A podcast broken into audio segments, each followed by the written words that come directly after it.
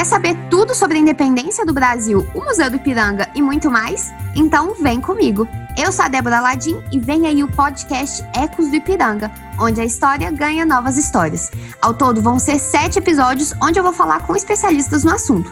Fica ligado, hein? Porque dia 1 de setembro já tem o primeiro episódio e eu te espero lá.